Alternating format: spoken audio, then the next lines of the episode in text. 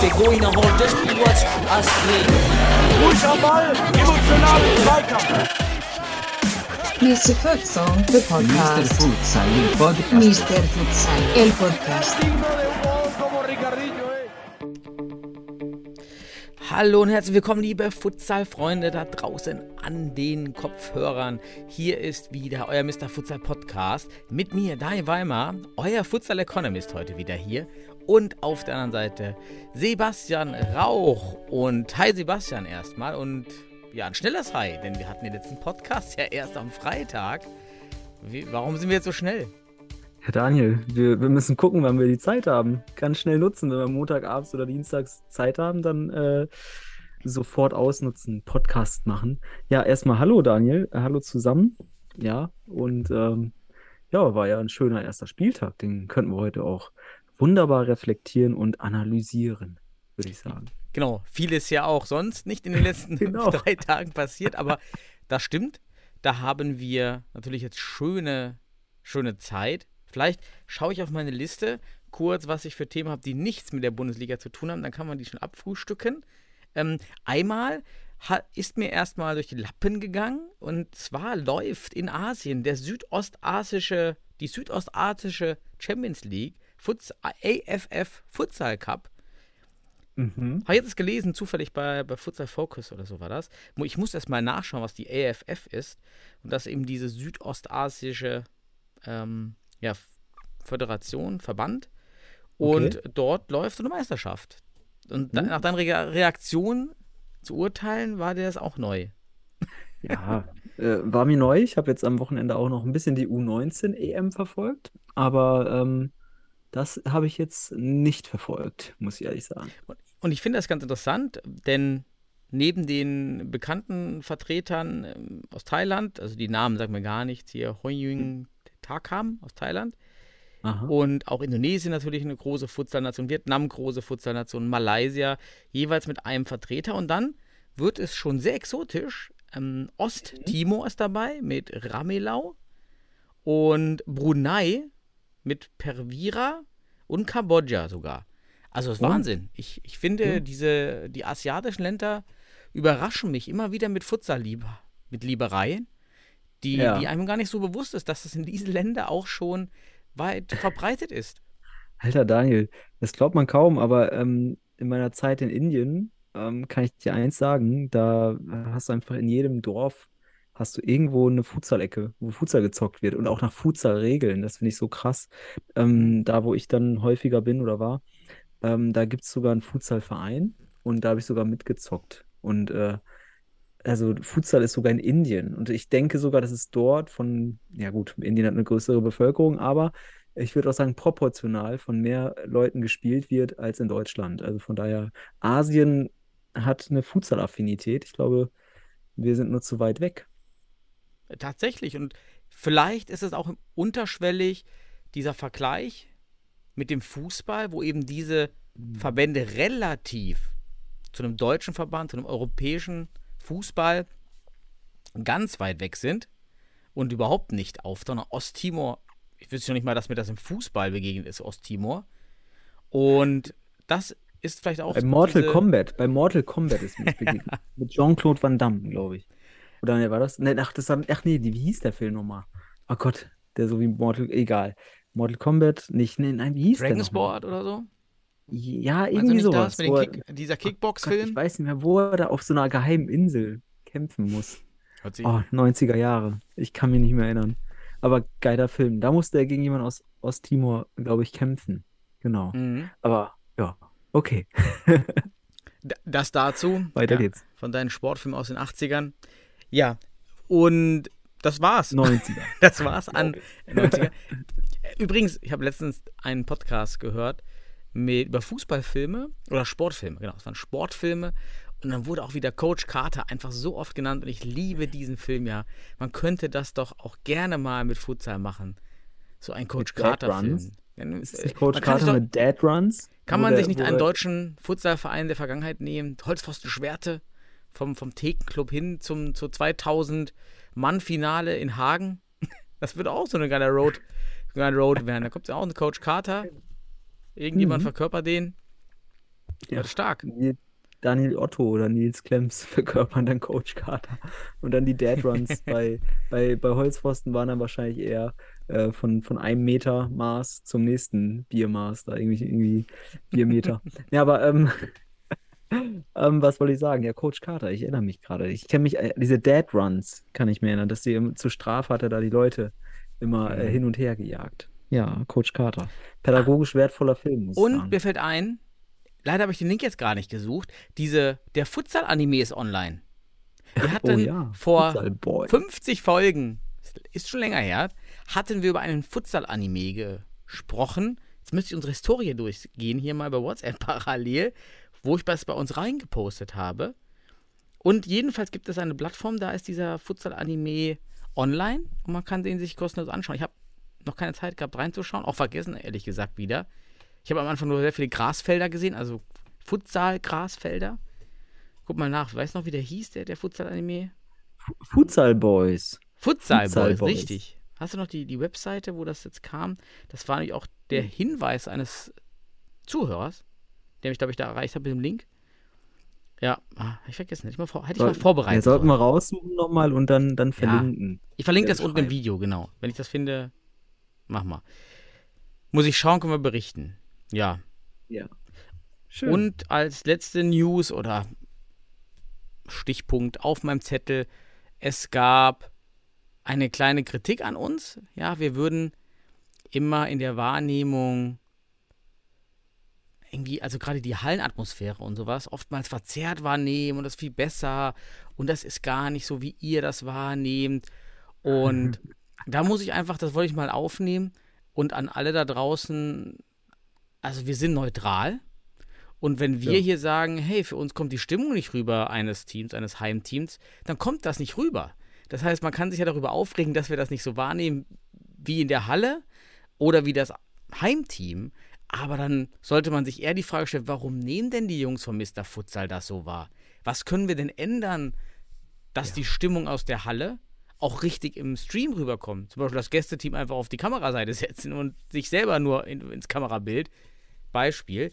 Aber das wollte ich nochmal sagen, dass wir hier total neutral sind und wenn wir sagen, die Stimmung kommt für uns rüber, kommt die Stimmung so rüber. Da kann man 20 Argumente sagen, wir haben Trompeter und Trommler. Ja, aber äh, kommt dann für mich nicht rüber. Das, ich kann nichts dafür, dass es für mich nicht rüberkommt. Ja, es ist, es ist ja auch so, wir nehmen das ja dann meistens, weil wir ja nicht in jeder Halle direkt vor Ort sind. Wir nehmen es ja über die Highlights oder über einen Mhm. Stream äh, wahr. Und da muss man einfach sagen, dass das sicherlich auch dieser Filter sein kann, ne? dass du diesen, diesen äh, entsprechenden medialen äh, Videofilter hast, dass du einfach das vielleicht nicht über den Sound richtig mitkriegst. Vielleicht ist auch die, weiß ich nicht, die, die, die Mikrofontechnik schlecht. Ähm, aber insgesamt, wenn wir da was zu sagen, wie du schon sagst, dann ist das einfach eine neutrale Einschätzung, ja. Ähm, natürlich müssen wir auch äußern, was wir denn auch als, als Stimmung ähm, hier wirklich auch wahrnehmen würden. Da haben wir aber auch etliche Beispiele ge- aufgezeigt, beispielsweise Hohenstein letztes Jahr, letzte Saison. Das war unser wirklich das traumhaft von der Stimmung, das, was wir auch mitbekommen haben über Mhm. die bewegten Bilder. Und ja, sorry, das ist dann das, das Maß, an dem man sich messen müsste, um eine richtig geile Stimmung zu haben. Und das ist dann über die Videobilder nicht rübergekommen. So ist es dann. Und ähm, es kann auch sein, dass jemand das subjektiv dann vor Ort halt anders wahrnimmt. Und das kann auch sein. Das ist völlig in Ordnung. Wir nehmen das alle unterschiedlich wahr. Und deswegen sollte man uns hier jetzt auch nicht als allgemeingültige Rückmeldung geben, sondern wir nehmen es, versuchen es normal, objektiv wahrzunehmen über die Bilder und Videos, die wir haben. Und das machen wir. Fertig. Auf der anderen Seite sind wir ja auch immer ein, ein Gradmesser, wie Externe das Event wahrnehmen. Ich musste das Genau. auch im Castello lernen, dass wir uns super Gedanken gemacht haben über Buffet und, und Kinder und dann, dann kommt irgendwie Kritik, Lichtverhältnisse oder irgendwas war das, wo man sich auch denkt, boah, Junge. Und dann, aber eigentlich haben wir dann Gedanken gemacht, okay, anscheinend ist das, was wir bieten, ist denen gar nicht so wichtig, den Zuschauern. Das ist also ein ganz wichtiges Feedback, wenn du ungefiltertes Feedback bekommst, was eben nicht gebiased ist, weil jemand in die Halle kommt, der den Verein nicht leiden kann und dann so ein Ja, dann irgendwie so genau. eine Unref oder so eine ja, so eine wirklich äh, boshafte, wie man es auch nennen will, Wertung abgibt, sondern wenn es unreflektiert ist und ehrlich und jemand sagt, ey, ist mir doch egal, ob ihr da jetzt so ein riesen Buffet oder, oder so ein schönes, was weiß ich, aufgebaut habt. Äh, Lichtverhältnisse sind schlecht. Okay, dann muss man sich überlegen, ob das, was man selber denkt, was, die, was für die anderen wichtig ist, ist vielleicht doch nicht so wichtig. Denn man selber ist, kennt die Halle, man ist immer in der Halle, man bereitet ja. die Halle vor und jemand als Besucher kommt da rein, sieht davon erstmal gar nichts. Ja, der nimmt ja. eigentlich nur das wahr, was ihm unmittelbar in seinen fünf Metern um sich herum äh, ja, und befindet. was er sich auch als Erwartung gibt, ne? Das auch. Ja. Also, wenn der jetzt dahin geht wegen dem Spiel und so weiter, dann fokussiert er sich auf andere Dinge, ne? Du hast dann eine ganz, auch eine breit gefächerte Erwartung dann oder besser gesagt auch eine Angebotsstruktur, die du einfach hast und ähm, das ist dann so, der eine nimmt davon vielleicht 10% wahr und andere ähm, konzentrieren sich umso mehr drauf. Also, ich finde, mh, mm, sowas muss man halt immer recht differenziert betrachten. Und ähm, von daher ist, es, ist jedes Feedback wichtig, weil berücksichtigt man es, hat man ein möglichst vollumfängliches ähm, Wahrnehmungsfeld. So, mhm. und wir sind ja auch nur eine der Wahrnehmungen, aber ich denke schon, weil wir uns ja auch bewusst, auch analytisch äh, mit den Bildern und Videos und so weiter zum Beispiel hier für uns dann auch damit auseinandersetzen, auch in der Hinsicht vielleicht hier und da auch schon mal ein bisschen was gehört haben aus fachlicher Sicht, was man da machen kann und so. Ähm, ich glaube, dass wir schon uns bemühen, eine möglichst objektive Sicht, aber auch eine kritische Sicht einzunehmen. Also wir setzen ja auch manchmal den Nadelstich. So ist das nicht. Ne? In Hohenstein haben wir auch gesagt, super Stimmung, aber die Halle ist von Lichtverhältnissen einfach beschissen gewesen teilweise. So, das haben wir auch schon kritisiert. Also wir, wir, sehen, auch, wir sehen natürlich das Kritische, aber gleichzeitig muss man auch sagen, wenn es geil ist, wenn bestimmte Sachen geil ist, dann nennen wir das auch. Ne? Also von daher, ja, wir versuchen unser Bestes, aber es ist halt auch nur das, was wir mit unseren ja, Augen und Ohren wahrnehmen können. So ist es eben. Ne? Und dann freuen wir uns über Feedback. Aber keine Sorge, wir machen hier kein subjektives Zeug. Also ich vielleicht für Düssel in Düsseldorf, ne? Dann, ich ich gebe dann ja da meine Kritik in Düsseldorf gerne ja. Nee, alles gut. Also ich finde es auch gut, wenn man das an uns ranträgt. Wir sind neutral, wenn wir sagen, wie wir es wahrnehmen und dann genau. kann man da selber seinen Mehrwert daraus ziehen. Und genau. damit wäre ich fertig mit meinem kleinen Zettel und wir haben richtig viel Zeit, über die ja. Spiele zu sprechen. Ich muss Hast aber sagen, dass ich die Spiele ja eben auch erst im Schnelldurchlauf geschaut habe. MCA habe ich noch mhm. gar nicht, aber hier konnte ich ja jetzt gar nicht jetzt schauen aufgrund der Zeit. Mhm. Aber ich denke, nach der langen Wartezeit ist doch jeder, ist doch jede Berichterstattung besser als gar keine. Und ja, das ist halt ja. jetzt unser das neue Leben der Mr. Futsal Crew. Ja. Haben wir denn weiter Bundesliga-Einspieler? Äh, Haben wir sowas noch? Bundesliga. Ach so, ja. ah, die muss ich raussuchen, habe ich vergessen, stimmt. Egal. Oh, nicht mal die, die Einspieler, finde ich. Siehste, wir, ähm, haben, wir haben noch einen zweiten Spieltag, wo wir das starten. Ach ja, Bundesliga, Alles oh je. Wir sind, ja, wir, sind auch noch, wir sind auch noch langsam heute. Wir sind heute noch ein bisschen langsamer. Ne? Das habe ich tatsächlich Gut. wieder. Das, haben wir das auch in den letzten Folgen? Kann das sein, dass wir das und da haben wir ja, Tisch lassen? Ja, also auf jeden Fall habe ich, hab ich das gut in Erinnerung, dass wir es regelmäßig genutzt haben. Ne? Ja, okay, weil hier, hier habe ich das doch. Ähm, nee. Mauer errichten, das war auch nicht schlecht. Mauer errichten ist echt das geil. Wir, das brauchen wir jetzt aber nicht mehr. Aber nee, tatsächlich finde ich das jetzt gerade nicht. nicht. Nicht dramatisch. Ach Mann, ich wollte das doch. Doch hier, äh, oh je, Bundesliga. Ich habe es auch noch so benannt. Ja, dann auf geht's. Bundesliga. Oh je. Wissen Sie, wir haben genug Sorgen damit. Der Klassiker. Und Der äh, Klassiker. Äh, da sind wir bei den Sorgen. Und du sagst, mit was wir beginnen. mit Sorgen? Ja, wir, wir, Daniel, wie gewohnt gehen wir chronologisch vor, ne?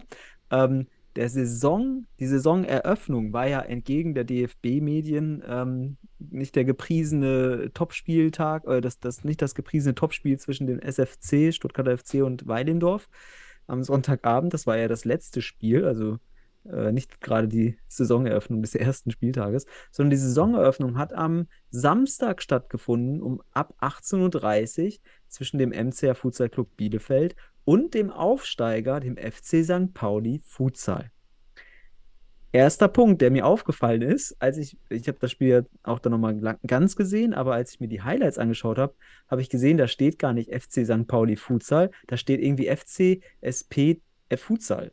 Da denke ich so, okay, warum schreibt man da nicht einfach St. Pauli aus?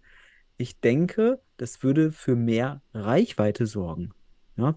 Wie siehst du das, wenn du so siehst, FC, FCSP Futsal bei DFB TV? Ähm, Wäre das nicht aus deiner Sicht auch besser, da vielleicht den Namen St. Pauli zu nutzen? Definitiv. Markentechnisch haben wir uns ja alle gefreut, dass Ja. wir unter diesem Schirm oder diesen Halo-Effekt jetzt mitbenutzen können, St. Pauli, ob das nun St. ausgeschrieben oder Ja. wie der Fußballclub ST. Punkt. Man muss ja nochmal erwähnen, die Futsaler Ja. dürfen sich nicht so nennen Genau. wie die Fußballer der zweiten Liga. Es muss also eine Differenzierung stattfinden. Das ist geschehen durch das St. Pauli ausgeschrieben und Genau. auch mit Futsal. Ja. Vielleicht muss man auch diese Abkürzung, FCP, wie auch immer, nehmen. Kann mir nicht vorstellen, weil in der. Ja, nee, bei Fußball.de steht, bei Genau. Fußball.de steht FC St. Pauli, aber dann hätten sie es doch auch bei DFB TV nutzen können. Ja. Also, Ja, schade. bin ich bei dir. Dann hätte man vielleicht den einen oder anderen Fan vom FC St. Pauli Fußball vielleicht auch weiterhin gewinnen können. Naja, Hm. es geht ja, sind die Jungs sind ja erst neu dabei und auch das Ja. DFB-Team muss sich hier erstmal ja, da umstellen. Ja, gut, aber es gab vor dem Spiel noch eine ganz, ganz wichtige Neuigkeit, die wir am vergangenen Freitag vergessen haben, beziehungsweise ähm, wir haben ja am Donnerstag aufgezeichnet, nee, Freitag, egal, eh, unabhängig davon, ähm, gab es eine Neuigkeit, die wir nicht genannt haben, und zwar, dass der MCH neben Suat Ak, ein sehr, sehr wichtiger Spieler, auch Robert Lubitsch abgeben musste. Und zwar ist Robert Lubitsch zum äh, Stuttgarter FC gewechselt, also zum SFC nach Stuttgart. Ähm, und das ist für mich, ich sag mal, ähm, der verkappte Transfer des Sommers innerhalb der Bundesliga. Denn einerseits ist Lubitsch für mich der beste Spieler des MCHs gewesen der letzten Saison. Das sieht man auch statistisch. Mit ihm wenigste Tore kassiert und gleichzeitig die meisten Tore geschossen, statistisch gesehen. Also das muss man auch erstmal sagen. Diesen Impact, den er beim NCA hatte als Fixo, grandios. Und man hat es auch dann im Spiel gegen Weilendorf gesehen, was der für, für mega Maschine ist. Ähm, ja, und der hat dem MCH gefehlt. Der ist dann tatsächlich sehr kurzfristig, ähm, ich glaube, noch in der Woche vor dem ersten Spiel zum, nach Stuttgart gewechselt. Da hat Stuttgart seine Balkan-Connections spielen lassen, weil er da auch viele Bekannte hatte. Ja, ähm, gut, das hat den MCH nochmal zusätzlich geschwächt. Und da muss man sagen, ähm, ja, der Kader des MCHs war relativ dünne, dünne, das heißt viele neue. Also ich habe mal geschaut, eins, zwei, äh, drei oder vier neue sogar im Kader. Ähm, und dann hast du noch zwei weitere Leistungsträger verletzt gehabt. Einerseits Furkan Aas und Martic, der nicht spielen konnte schlussendlich. Ähm, das sind nochmal zwei Kaliber, die dir fehlten. Und dann ha- habe ich auch gedacht, okay, vor dem Spiel, ui, ui, ui. Aber, und jetzt muss ich eins sagen, St. Pauli mit bekannten Kader aus der letzten Saison, mit dem die auch die Relegation gespielt haben. Ähm, es war ein recht offenes Spiel. Der MCH sogar mit leichten Vorteilen, wenn man, wenn man den gesamten Spielanteil anschaut, aber St. Pauli immer wieder gefährlich, weil sie sehr, sehr gute Individualisten haben und sind auch dann mit einem Doppelschlag 2 zu 0 in Führung gegangen. Da muss man einfach sagen, das, das haben die sehr gut ausgespielt, beziehungsweise die Fehler des MCH genutzt. Der MCH mit vielen individuellen Fehlern im Spielaufbau. Man hat den Spielern angemerkt, vor allem den jungen Spielern, ähm, dass sie da noch ein bisschen nervös sind. Das ist ganz normal am ersten Spieltag, vielleicht auch mit beim ersten Bundesligaspiel. Aber ich finde es gut, dass die Jungs da auf, auf die Jugend setzen, beziehungsweise auf die, auf, oh ja, haben auch keine andere Möglichkeit. Ähm, ich habe, ich habe Gerüchte gehört, dass noch zwei sehr starke Spieler verpflichtet werden, ja, die den Bundesliga-Kader erweitern sollen, die Hm, aus okay. dem Ausland kommen. Ähm, ich darf da aber nichts weiteres zu sagen. Und wenn dann die weiteren zwei Spieler kommen, äh, wieder zurückkommen, Furkan Aas und Vido Matic, ich glaube, dann sind sie auch konkurrenzfähig. In diesem Spiel, muss man sagen, hat der Aufsteiger Ricardinho. Was? Ja, ne. Und Kardinal. das wäre geil. Ricardinho sollte ja nach Stuttgart, haben wir gesagt. Aber da kam ja nichts. Aber Stuttgart setzt ja auf Jugend, ne? Kommen wir gleich noch drauf. Ähm, aber gut, man muss sagen, ähm, auch äh, der FC St. Pauli hat diese Fehler eiskalt ausgenutzt, ne? hat drauf gelauert, hat das gut ausgespielt. Die ersten beiden Tore sehr gut. Und dann kommt der MCH ran. Und dann finde ich, eins der entscheidenden Tore war das 3 zu 1 für den FC St. Pauli. Auch da wieder im Aufbauspiel einen Fehler gemacht. Und da muss ich sagen, in diesem Moment hätte Pacheco, und der hat leider kein gutes Spiel gemacht, ich glaube auch, und das ist jetzt eine Kritik, mit einem guten Pacheco oder mit einem Pacheco in Höchstform der letzten Saison hätte man dieses Spiel nicht verloren. Aber hier in dem Moment vor dem 3-1 bleibt Pacheco wie der Uhu-Kleber, wie damals Wawrek, wie- da war er der Uhu-Kleber Pacheco. Leider viel zu lange auf der Linie, kommt nicht raus, kann nichts verkürzen, Technik nicht gut. Und dann kommt das 3 zu 1 und das fand ich, war der sportliche Genickbruch für dieses Spiel. Mhm. Für mich gab es noch eine weitere entscheidende Szene. Sowieso, das kann ich auch mal allgemein sagen. Ich fand die Schiedsrichterleistung insgesamt am Spieltag, das, was ich gesehen habe, nicht besonders gut. In diesem Spiel gab es auch eine Szene, und zwar die rote Karte für äh, Kadir Sentürk, der hier eine, eine, eine Notbremse macht gegen Jeremejew. Allerdings, und das kann man sich im Video wunderbar anschauen und mal ranzoomen, einerseits eindeutig den Ball spielt. Und ich dachte mir schon, ähm, dass sowas vielleicht im Fußball niemals als, als erstmal als rote Karte gewertet wird. Ähm, natürlich letzter Mann vom Tor, aber im Futsal haben wir auch gesagt, wenn der Torwart nicht außerhalb des Sechsers ist, dann ist eigentlich die Regelung, dass auch eins gegen eins gegen den Torwart hier jetzt nicht eine hundertprozentige Torchance darstellt. Deswegen finde ich die rote Karte hier Mhm. ist wahrscheinlich wegen des Einsteigens gegeben, aber da er den Ball spielt, finde ich, und ich sage mal, im englischen Fußball wäre das wahrscheinlich nicht mal ein Foul, aber hier wurde mehr oder weniger eine Fußballregel angewandt, äh, angewendet. Ich fand diese rote Karte etwas übertrieben, muss aber auch eins noch sagen, der Spieler verhält sich auch ganz schwach danach. Er geht schon vom Feld und so weiter, als weil er auch im Fußballdenken ist anscheinend. Da muss er einfach ein anderes Charisma an den Tag legen, anderes, andere Körpersprache. Vielleicht gibt das dem Schiedsrichter da im, im Moment dann irgendwie nochmal eine Umentscheidung. Aber ne, ich fand die nicht Ja, berechtigt. die Umentscheidung nicht, aber vielleicht das Gefühl, falsch Ja. entschieden zu haben und dann gibt es eine Konzessionsentscheidung im, im, im nächsten, in der nächsten Szene. Ja, aber das war, das, äh, ne, ich kann jetzt ja, du, du hast das Spiel wahrscheinlich ja nicht gesehen, ich erzähle es einfach Es mal gehört zu weiter. denen, es ist das Spiel, was ich nicht gesehen habe in den Highlights, ja. Okay, dann gebe ich da meine MCH-Perspektive, aber gut, ich muss auch sagen, das ist, ich hätte, ich habe andere Spiele gesehen, ich, also da bin ich mit den roten Karten auch absolut nicht zufrieden. Ja, Ähm, vor allem sind viele diesen Spieltag. Also. Ja, ich fand die Schiedsrichterleistung insgesamt einfach haben äh, wir mal eher schwach. gecheckt, ob wir. Ja, haben wir natürlich nicht. Andere Frage. Sollen wir mal zum nächsten Mal checken, wer eigentlich die Schiedsrichter sind? Wer ist neu und woher kommen die? Ich habe gar Ich habe sogar bei einem Spiel, bei einem Spiel ein paar Infos. Ähm, also MCH, Pawlowski, Grundler kennen wir. Erik Schell, bin ich mir jetzt nicht sicher. Ja, aus Westfalen kenne ich. Der Doch, wird dann da als dritter Offizieller wahrscheinlich Okay, dann waren also die drei jetzt auf jeden Fall keine, keine Neulinge oder. oder Nein, aber das war einfach, ich finde, eine Fußballentscheidung, die ich so nicht, also die sieht man aber auch, das muss man auch jetzt zugute halten, den Schiedsrichtern, das sieht man in den Highlights natürlich, wenn man das dann mal langsam macht, Ja. besser. Ich muss aber sagen, er spielt eigentlich sehr deutlich den Ball.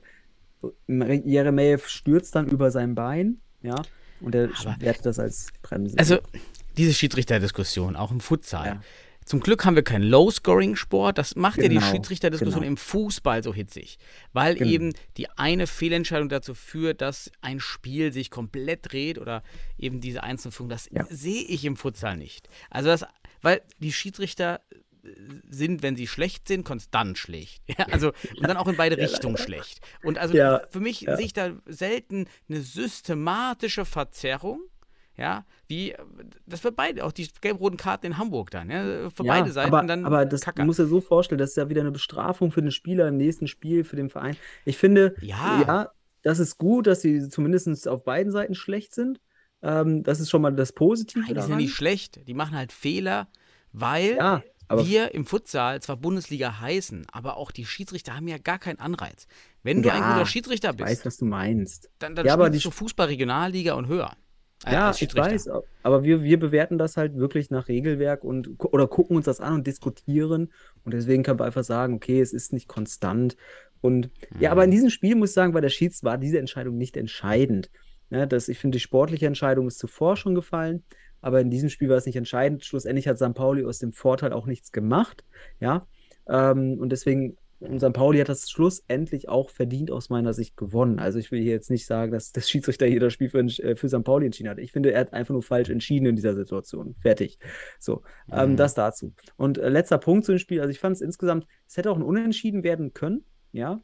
Aber Pauli hat da schon die entscheidenden äh, Knöpfe gedrückt, beziehungsweise die entscheidenden Mhm. äh, Nadelstiche gesetzt. Und Ich hab's das- gewusst. Ja, du, ah, Und ja, du ich hast hab's ja St. gewusst. Pauli. Ich habe für St. Pauli getippt. Ich, Ja. ich hatte mir das etwas gedacht, dass die, muss ich hab's sagen- nicht gesehen, ohne Ack, für mich war Ack immer, ich habe nur die Ja, Highlights gesehen, der ohne Treiber Lubitsch, mit Lubitsch wurde noch gesagt Lubitsch, aber das habe ich ja danach erst erfahren. Aber auch, ich glaube, St. Pauli, die Individualkicker, die einfach erstmal jetzt auch am Anfang, erstes Spiel, einfach Bock haben, die haben auch noch mal eine richtig großen Truppe dort. Also die hatten sehr viele Spieler dabei, hat mich, ähm, fand ich beeindruckend, dass die Jungs das jetzt ja so, so gut hinbekommen haben und Patrick äh, Ernst Bunsemeyer da auch ordentlich organisiert, ja, das ist stark.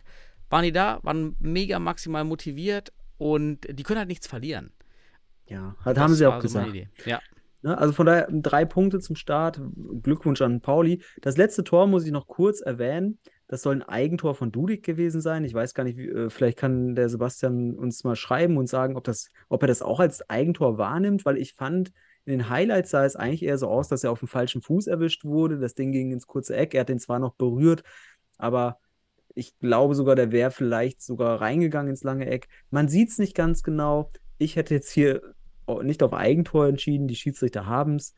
Hätte ich nicht gemacht, aber egal, ist ja auch egal, wer das Tor schießt. So hat Pauli am Ende 5 zu 3 gewonnen und äh, entführt die ersten drei Punkte der Saison. Und drei Punkte wissen wir auch, sind schon mal sehr wichtig. Ja? Ja. Wenn du ein paar mehr hast, dann hast du schon die Liga fast gerettet. Und von daher ähm, herzlichen Glückwunsch an St. Pauli. Und der MCH muss halt jetzt ja, mit dem Kader, den er hat, da weiterentwickeln. Ich bin mir aber ganz sicher, dass da jetzt kein, keine Nervosität ist. Die wissen einfach, wie man aus, Spiel, aus Spielen lernt und aus Fehlern lernt. Es wird aber schwer. Nächste Woche geht es nach Weidemdorf. Da erwarten wir ja auch eine Reaktion in gewissem Grad. Deswegen werden wir das sehen. Aber das erste Spiel damit abgeschlossen, das habe ich jetzt ja gesehen, konnte ich also damit so ein bisschen kommentieren. Ich, Und wenn du möchtest, kannst du mit dem zweiten Spiel ich weiter. würde eine rhetorische, inhaltliche Pause einlegen, denn wir haben etwas vergessen. Auch rhetorisch wichtig. Erzähl. rhetorisch auch völlig falsch hier, aber eine Pause, eine inhaltliche Pause. Und zwar mal ganz kurz nochmal rüber auf die Regionalliga Nordost. Die haben wir vergessen. Ui, Denn die. Regionalliga Nordost hat schon gespielt. Und hier hat CFC Hertha 9-1 Borea Dresden in Dresden besiegt. CFC Mhm. Hertha ist ja auch jahrelang dabei, von daher in der Höhe überraschend, nicht der Sieg an sich. Kaisers Jena verliert knapp gegen Kroatia Berlin. Die Aha. Kollegen da aus Jena haben ja viel auch posten, viele machen viel im Futsal-Bereich. Dominik Ah, Neujoks. darf ich jetzt mal gerade eine Frage stellen? Es ist also anscheinend eine eingleisige Regionalliga geworden jetzt. Ja, genau. Ah ja, richtig. Ja, genau. Richtig. Das haben wir ganz vergessen. Man hat Ja. diese zwei zusammengelegt, zum Glück. Und hat nun dann die entsprechenden Vertreter eben auch mit aus, aus Erfurt dabei. Dann Liria. Ich habe aus, aus Berlin gehört, dass Liria sehr gute Spieler geholt hat. Ukrainer auch. Und ähm, hier 15 zu 1 gegen Siemensstadt, die wir nicht einschätzen können, was das jetzt bedeutet. Aber immerhin erstmal 15 zu 1 gewonnen. Ja, da, da ist schon, da waren dann schon einige Spiele, wollte ich nochmal so. Ah, Blumenstadt. United aus Erfurt, die haben auch eine richtig weite Anreise, haben 1 zu 8 gegen Atletico Berlin verloren. Was ich jetzt gar nicht mal so schlecht finde, denn mit Sani Zedic Ja. einer der besten Spieler im Nordosten dort. Ja. Der hätte, eigentlich auch Mhm. gut in die Bundesliga gepasst irgendwo, ne? Ja, aber es sieht nach einer Zweitwelten wieder aus. Also, obwohl es kein Nord-Süd gibt, wird es am Ende in der Tabelle ein Nord-Süd sein. Wahrscheinlich. Oder ein, ein, was auch immer, Mittel, Mittel, äh, Süd. Ja. Äh, Berlin ja als, äh, oh, ist ja schon ein mittlerer Teil fast. Ja, aber ja, äh, keine überraschenden Dinger, muss ich sagen. Nee. Ähm, und ja, wir werden sehen. Also genau wie in der Bundesliga können wir jetzt schwer Prognosen stellen, aber ja, in der Regionalliga vielleicht sogar, sogar in den Regionalligen sogar einfacher wahrscheinlich aktuell, Mhm. wenn man sich nämlich das anschaut, was übergeblieben ist. Ja, schön. So, und dann suche ich mir als nächstes auch ein Spiel aus ohne Live-Ticker. Das müssen wir nochmal richtige Rüpe, äh, Rüge nach Bielefeld, Rü- nach Rüpel. Hamburg und nach Aber Penzberg. guck dir mal, guck dir mal die Fotos bei, bei Bielefeld an, wie, wie Zucker die sind und guck dir mal im Vergleich St. Pauli an. Ach Dann, so, in DFB-Net? Ah, ja, das ist ja, ja, guck dir das mal an. Bitte gib mir, gib mir, die, Okay. gib mir mal die Das, Weimarsche das ist aber mal einer unserer, unserer Kritikpunkte, dass wir auch professionell wirken müssen. Ja. Und damit wir einfach mal ordentliche. Ach du, ja, okay. Okay, also Hausaufgaben St. Pauli, bitte nehmt ein irgendein Handy, stellt alle vor dieselbe Wand. Einfach mit demselben, vor dem Spiel mit Trikot. Sieht Vor alles Trikot. besser aus als das. Ja, und äh, Bielefeld ganz stark. Ich mache immer pro Spiel, schaue ich mir das mal an. Aber die, Rü also die Rügen gehen echt raus, weil Live-Ticker muss sein. Und mir hat wieder völlig der Zugang dann gefehlt zu den Spielen. Und Ja. die Spieler mit, mit Live-Ticker, man, man guckt dann schon da drauf jede 10 Minuten und freut Ja, aber sich. warte mal, warte mal, der MCH hatte einen Live-Ticker. Warte mal, es waren noch drei, die keinen Live-Ticker hatten. Ja, oder? aber MC hatte den Live-Ticker. Da macht er der Clemens warte mal. Burmeister, macht er den Live-Ticker aus Okay, warte mal. Okay, dann einmal. Ja, zurück. da war was. Warte mal, das, da kein- Liste geschrieben. Also der MCH hat für den ersten, ich fand auch die Halle besser äh, als letztes Jahr vorbereitet. Also da muss ich sagen, von ah, okay, Entschuldigung, ja. HSV, Penzberg und SFC Stuttgart. Okay, da, Da war das mit den äh, kurz- Live-Tickern. kurz deine Kritik ein. Also die Bilder sind top, die Halle war eigentlich richtig gut vorbereitet, äh, war richtig schön. Und ähm, ja, und der Live-Ticker war auch da. Also alles nach Weimarschen Regeln optimal. genau. Und dann weiterhin schön in Hamburg, endlich im Wandsbeck. Ja. Ich finde, die Halle hat auch mehr Feeling, passt auch von der Größe her viel besser Mhm. zur, zur Futsal-Bundesliga als die, wie hieß die alte Halle? CU-Arena. CU-Arena. Wo ich denke, vielleicht könnte man die Kamera auf die andere Seite stellen. Die Kameraperspektive ist wahrscheinlich etwas war schade, denn man sieht dann ja eher die, die Seite mit den Stehplätzen. Und auf Ja. der Seite der Kamera sind diese Sitzplätze. Da habe ich mich gefragt, ob man nicht die Kamera auf die andere Seite irgendwie postieren könnte. Damit man Ja, eben ich- einfach ein besseres Bild wie in Bei den Penzberg fand ich EM wieder super jetzt. Haben Ich weiß, so gewechselt. 2000, 2015, 16, da habe ich ja mit dem MCH dort eins meiner ersten Spiele gemacht, wobei ich da nicht wirklich trainiert hatte schon die Mannschaft, sondern nur gecoacht. Äh, Da haben wir dort gespielt und da wurden vom DFB TV von der anderen Seite aufgezeichnet. Aber dann siehst du unten halt nicht alles, weil das so steil abgeht. Hm. Ähm, muss man schauen. Äh, ich, sicherlich gibt es da eine bessere Situierung der Kamera. Vielleicht kann man das besser machen. Aber ich finde die Halle, finde ich, attraktiver für die Bundesliga, auch für die Zuschauer, Mhm. weil es weniger sind. Und ähm, mir wurde gesagt, dass in Hamburg, also zwar die Schiedsrichter haben 200 Zuschauer eingeteilt, aber mir wurde gesagt, es sollten wohl doch 250 bis 300 gewesen sein. Hm. Ich finde, ich finde, die Halle hat es, gibt sowas auf jeden Fall her und ich finde sie auch sehr schön für den Futsal, weil schön auch hinter den Toren Tribüne ist und so weiter. Also die gefällt mir eigentlich ganz gut. Ist also, ich finde, ist eine, eine Bundesliga-adäquate Halle. Die CU-Arena war einfach eine Nummer zu groß, auch einfach, weil da Mhm. null Stimmung aufkam. Da hatte ich zum Beispiel in der Halle ein bisschen, ein bisschen besseres Feeling, ja, von der Stimmung her. Genau. Aber erzähl du mehr. Also das, das war erstmal gut und 200 Zuschauer auch super. In Sennestadt waren ja eben nur so 120. Auch generell über alle Spiele hinweg. Wir sind zweites Jahr in der Bundesliga. Es geht da nicht so viel. Ja, also man merkt, das wird kein Boom. Das läppert sich jetzt von Jahr zu Jahr und alle müssen weiterarbeiten. Das kann man hier auch festhalten. Das wird nicht explodieren. Das hab, sagen wir aber auch schon seit zwei, drei Jahren, dass das nicht explodieren wird. Sieht man auch. Ne? 200 Zuschauer super in Hamburg. Fand ich da jetzt ganz gut. Ja, und spielerisch, ich musste auch nochmal Danke sagen. Es gab auch ein bisschen Feedback von, äh, von Jannis, der hat uns über Facebook einfach geschrieben und so ein bisschen so einfach auch erklärt, so was passiert ist. Ähm, und äh, hat dann auch nochmal auf die gelben roten Karten dann hingewiesen, die das Spiel ja. auch bestimmt haben, dass es auch sehr eng war und das sieht man ja auch am Ergebnis, dass es sehr eng war. Hier, wir hatten ja, glaube ich, beide unentschieden getippt, von daher lagen wir ja, haben wir den richtigen Riecher gehabt. Zur Halbzeit richtig. Ja, zur Halbzeit wenigstens richtig. Und für mich natürlich Marquinhos. Boah, Ja. das, das, was ist denn das denn für ein Bulle? Ja, also Ja, der, der hat den Boah. Unterschied gemacht in dem Spiel. unglaublich. Also das endlich einen Fixo, ja, so der auch das körperlich kann, der auch die Drehung hat beim 3 zu 2, kurz nach dem Anstoß, da diese einfach zack, schöne Drehung darum. Ähm, fand ich richtig gut. Celani hat viele Dinge rausgeholt. Den Brasilianer im Tor von, von, von Jan, den hat man auch ein paar Mal gesehen. Der steht halt sehr, sehr gut. Einfach als dreht sich nicht weg, lässt sich nicht hinfallen. Das ist ein Unterschied bei den Keepern. Celani wieder die eine oder andere Sache, so Stellungsspiel, hält viele Dinger gut und dann ist es das Stellungsspiel, aber er hat sich schon ein bisschen verbessert. Also er stand schon mal ein bisschen mehr weiter vorne.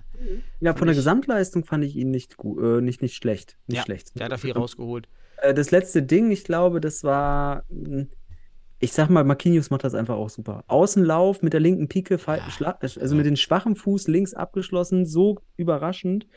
Ähm, natürlich kann, äh, ja, ich glaube, Jalle kann daraus sehr gut lernen aus der Situation, aber er wird auf dem falschen Fuß erwischt, kriegt den Ball durch die Beine. Und ähm, das war recht unglücklich, muss man sagen, in, in, fand ich jetzt, weil ich denke, wenn er in Topform ist, hält er das Ding. Aber es war halt sehr überraschend. Und Marquinhos, ähm, was ich aber finde, und das muss man auch sagen, das entscheidende Tor, ne, war ja direkt, direkt nach Anstoß, nach dem 2-2 durch Stankovic. Da fand ich einfach auch, muss ich auch so sagen, Ian Prescott Klaus läuft äh, direkt wieder drauf. Ja, wie so, hast beim Fußball ein Tor geschossen und zack, auf und drauf gehen. Auch Stankovic, der Torschütze zum 2 zu 2, hier ein bisschen übermotiviert, lässt sich von Marquinhos aussteigen lassen, weil er den falschen Fuß abdeckt. Ähm, und sich dann kann Marquinhos sich über außen schön durchdrehen. Und dahinter ist alles, alles frei. Ich frage mich auch, entweder waren die in dem Moment so emotionalisiert oder euphorisiert, aber irgendwie wirkte es immer noch in der Defensive relativ schwach, weil das wieder individual und gruppentaktische Fehler waren in der Situation. Die dürfen in der Situation nicht Mhm. passieren. Da musst du jetzt in das Spiel konzentriert, fokussiert weiter spielen, aber das war dann der Genickbruch in dem Moment, kurz nach dem 2-2. Du hast Oberhand und Oberwasser. Da kannst du jetzt nicht in dem Moment dann so äh, kopflos verteidigen. Und die Marquinhos, Maschine, hat es einfach ausgenutzt. Dreht sich, zack, eiskalt, auch die anderen Tore. Äh, Jan sehr, sehr gut. Ich muss sagen, im Vergleich, also bei St. Pauli hat man das Gefühl, das ist ein Aufsteiger. Bei Jan hat man irgendwie gar nicht das Gefühl, dass es ein Aufsteiger ist. Also, Ah, Sie gehören ja eigentlich auch schon seit Ja. letztem Jahr dazu, wenn Genau, man die genau. eigenen Postings da. ja, es ist anders mit, mit Jan, weil die haben auch einen Mhm. relativ starken Kader. Ich sehe noch keine Jugendspieler, die da kommen, weil da ist jetzt der Hetterich, glaube ich, aber der Rest ist sehr stark, ich sag mal, brasilianisch angehaucht. Ja, zumal da muss man ja auch noch mal auf den Post, also was das Ganze noch, noch mal diskussionswürdiger macht, der Post f- äh, von Jan Regensburg mit dem Argument, äh, ja, man hat 13-Jährige begonnen vor einigen Jahren, die jetzt für die Bundesliga spielfähig sind. Erstmal super, ne? Also die Jugendarbeit von Jan haben wir hier. Es ist ganz oft gelehrt, für mich weiterhin das einzig funktionierende Modell von Jugendarbeit mit dieser Fußballmannschaft, die parallel Futsal spielt. Super. Aber wir sehen nichts. Wir sehen einfach nichts auf dem Platz. Vielleicht ist es auch Ach. zu früh, aber dann geben wir Jan jetzt die, die Saison, dass da mehr kommt an Spielern. Wenn nicht, kann ich das nicht glauben. Also dann, Ja, dann ja. ist das eine schöne Story. Wir haben hier eine Jugendmannschaft, aber dann hat halt die Jugendmannschaft hat halt Niveau Kreisliga, Landesliga. Das Dann ist dann eine moralische. Blase. Das ist Genau. eine moralische Blase einfach nur. Ja. Ja, ein bisschen Werbung. Aber gut, wir hoffen, dass da was kommt, Ja, weil wir bitte. sie auch immer wieder dafür gelobt haben, wie du schon sagst. Ähm, ja, aber so ist es halt aktuell noch so ein bisschen Jan Brasil. Ähm, aber, und ein Oder, Punkt oder, Entschuldigung, sagen. oder einfach eben auch die Äußerung dahingehend einfach reduzieren. Ja. Also keiner hat was gegen das Modell von Hohenstein, die halt auch viele Brasilianer haben. Das ist mir völlig egal. Aber die kommunizieren das nicht so. Also sie Ja, würden es im genau. deutschen Futsal fördern und ganz Genau, viel Deutsch und genau. Deutsch und sie machen auch viele Jugendsachen äh, jetzt, aber kommunizieren das gar nicht so aggressiv. Ja, Genau, und genau. weil dann muss was folgen. Das ist so wie SFC, wir kommen auch noch drauf. Ja, auch, ja, wir fördern jetzt und Deutsch. So, Ja. d- Entlasst es doch einfach. Also, Genau. ihr müsst Dann das doch gar einfach, nicht genau. sagen. Ja? Genau. Spielt einfach das Ding und spielt guten Ja, Futsal. genau. Fertig. Genau. Und dann, dann, dann ist es okay. Dann kann man sich beschweren, aber so kann man sich doppelt beschweren am Ende des Tages, wenn es keine äh, entsprechende Entwicklung gibt, vielleicht dort für den deutschen Futsal. Also zumindest für deutsche Nationalspieler. Nee, aber ich habe noch zwei Punkte zu dem Spiel, Mhm. die ganz interessant sind. Einerseits hat bei den HSV ja ein Neuzugang gefehlt, und zwar der Philipp Joost. Der ist auch gar nicht beim HSV gelandet, denn in der Vorbereitung, in der Vorbereitung hat sich der Philipp Joost anscheinend doch dafür entschieden, nochmal seine Ambition im Fußball zu verfolgen. Daraufhin hat der HSV meines Wissens nach hier gesagt, das geht nicht. Also wir brauchen Jungs, die sich primär auf den Futsal konzentrieren. Und somit hat man gesagt, Philipp, bleib bei Wacker. Und Wacker bei Wacker scheint das weniger ein Problem zu sein, wenn man neben, also primär den Fußball verfolgt. Ähm, und so ist Philipp Joost tatsächlich bei Wacker geblieben, mehr oder Oha, weniger. Das habe ich gar der- nicht mitbekommen. Genau, der kam nicht zustande, äh, der, der Wechsel, ähm, beziehungsweise zu, wie auch immer zurück, aber äh, auf jeden Fall gab es da mh, keine Einigung. Und zweiter Punkt, muss ich nochmal beim Spiel auf die Schiedsrichter hinweisen. Zwei sehr fragwürdige gelb-rote Karten und eine fand ich ganz besonders, weil die, die erste Karte ging, äh, die ging Hanke. Ja, gelbe Karte, aber es gab da so eine, mir wurde von tatsächlich von zwei Seiten eine etwas erzählt, die relativ nah am Schiedsrichter waren. Mir wurde gesagt, der Schiedsrichter hat über sein Headset, also er holt die gelbe Karte raus. So, hat die schon in der Hand. Fragt währenddessen über sein Headset, äh, äh, hat er schon, hat er schon gelb? So, so von wegen, so hat er schon gelb. Und dann kriegt er wohl die Info und zögert, die gelbe Karte zu geben, merkt aber, scheiße, ich habe es schon rausgeholt. Ich hatte das Gefühl, er wollte eigentlich keine rote geben, weil er wusste, das ist eine zu harte Entscheidung. Aber er musste dann die gelb-rote geben, weil er verkackt vergessen hat, wahrscheinlich. Entschuldigung, nicht böse gemeint, aber in dem Moment hat er es wohl vergessen und dann kam die Info zu spät für ihn und dann musste er gelb-rot zeigen. Und jetzt kommt nämlich der Punkt. Tim Hanke geht runter. Dann macht Krul so ein Allerweltsfaul und ich sag dir eins, vom Empfinden und von der Struktur und von dem, von dem Verlauf hundertprozentig eine Konzessionsentscheidung, dass man dann hier auch einen Platzverweis gibt für so ein Allerweltscheißding, wo du, wo ich aus meiner Sicht da denke so, warum eine gelbe Karte hier? Bau, verbau das scheiß Spiel nicht in dem Moment. Aber auch hier dann gibt er eine gelbe Karte, Konzessionsentscheidung wahrscheinlich, wenn ich mir die Story, sein, wenn ja. die Story stimmt von, von der Mhm. ersten gelben Karte, ähm, dass er da irgendwie dann nicht mehr Ich zurück ja konnte. auch weiterhin, ich hatte ja oder immer wieder diskutieren wir, dass die Schiedsrichter im Futsal gegenüber dem Fußball das Problem haben, dass sie, dass sie die erste Karte oder auch die, die Fouls beim Zählen nicht bedenken, dass man Genau. viel schneller an diese Entscheidung kommt. Und auch viel schneller ist alles sehr viel hautenger. Und dann, wenn ich die erste zu schnell gebe Ja. und eben nicht eine Linie fahre, ja, weil ich eben die erste, also wenn ich eine Linie fahre, dann brauche ich nicht zu zögern, die zweite. Oh, Dann brauche ich aber auch nicht bei dem sechs oder siebten Foul mit 10 Meter zu Ja, zögern. genau. Weil dann habe ich meine Linie und das pfeife ich als erstes Foul exakt Mhm. gleich hart oder nicht hart wie das sechste, siebte Foul. Und das passiert nicht. Mhm. Das ist mein, es bleibt dabei, die Schiedsrichter kommen nicht aus dem Futsal, sie haben sich, sie haben sich Regeln antrainiert, sie haben nicht gelernt, Futsal zu pfeifen, weil sie es gar nicht können, weil sie es nie gespielt haben. Haben auch nicht das Feeling für diese Dynamik und für die Genau. Intensität. Sie haben, kein, ist, sie haben kein Feeling, danke, ja, das ist. Genau. Sie haben fehlt gelernt, aber nicht einfach. das Feeling erlebt. Ja. Ja, und auch diese, auch einfach mal über 40 Minuten zu denken, was sie da anstellen, wenn sie da Mhm. in der ersten Halbzeit aber mit ihren Karten rumwerfen. So. Und ähm, das finde ich ist, na gut. Aber hier fand ich, das war eine Konzessionsentscheidung. Es war Mhm. einfach, es hat man irgendwie gemerkt und ich glaube, ja, es, ich glaube, es war eine Konzessionsentscheidung. Ohne dass wir es wissen, ich glaube es. Ähm, gut, aber war ein gutes Spiel, war auf Augenhöhe, es hätte auch unentschieden ausgehen können. Am Ende macht Marquinhos den Unterschied. Und Jan Regensburg, herzlichen Glückwunsch zum ersten Drei in der Bundesliga. Aufsteiger, der sich irgendwie äh, gefühlt etabliert, schon immer dabei. Ähm, und man muss auch sagen, sicherlich ein Team für die, also wie wir schon gesagt haben, die nichts mit dem Abstieg zu tun haben werden vielleicht sogar dann in der oberen Tabellenhälfte mal ärgern können. Ich denke schon. Mhm. Wobei ich das jetzt auch nicht überbewerten möchte. Ähm, ja, aber ein paar Einzelspieler, die richtig was drauf haben, muss man Ja, einfach sagen. Bock. Die Brasilianer machen Bock. Äh, man Ja. sieht halt, dass sie da Futsal lieben. Ist schon, ist schon cool, dass man da ein Team mehr hat mit Futsal, ausgebildeten Futsalspielern. Ja. Genau. Gut, Daniel, Nicht lass uns zu, deinem, Ja. zu deinen Fortunen gehen. Die haben nämlich erfolgreich, Ja, erfolgreich im Penzberg ja ohne. Ticker waren wir irgendwie trotzdem, gab es einen internen Ticker. Also, Erzähl doch mal, wie, wie war das Spiel? was passiert ist. Ich habe auch nur natürlich die Highlights jetzt gesehen, habe jetzt auch sonst nicht so viel gesehen. Mhm. Ähm, Penzberg, 60 Zuschauer, ja, Sonntagmittag, gut, was will Mhm. man erwarten, ne? Es ist enttäuschend für eine Bu Bundesliga. 60 Zuschauer. Und was habe ich gesehen? Ich habe ein Penzberg gesehen, was sich defensiv überhaupt nicht entwickelt hat, sogar eher zurückentwickelt hat Ja, die ganz schlecht, oft keine, Defen keine korrekte Defensivbewegung haben, viel zu häufig vor dem Ball stehen, also einfach stehen bleiben und somit keine Überzahl oder zumindest Gleichzahl hinter der Balllinie haben. Das hat es jetzt für, für uns, da hat er mal Lücken gerissen und äh, die konnten wir zum Glück gut ausspielen. Was mir, man muss ja daran immer schauen, okay, wo wollen wir jetzt hin? Was kommt als nächstes, wenn wir jetzt nicht so einen Penzberg als Gegner haben? Sehr viele hohe Bälle, die dann irgendwie durchkommen und sogar zu Toren geführt haben, was aus meiner Sicht in anderen Spielen so nicht funktionieren wird. Ja. Und das darf man hier nicht, wenn man sich über diese Ja. 2 zu 6 jetzt freut, und das ist mega, dass wir auch die drei Punkte haben.